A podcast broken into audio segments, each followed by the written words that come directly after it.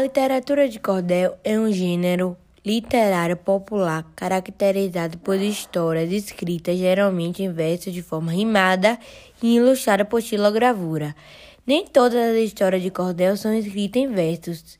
O nome cordel vem da tradição de pendurar os folhetos ou livretos em cordas barbantes ou cordéis para exposição e venda.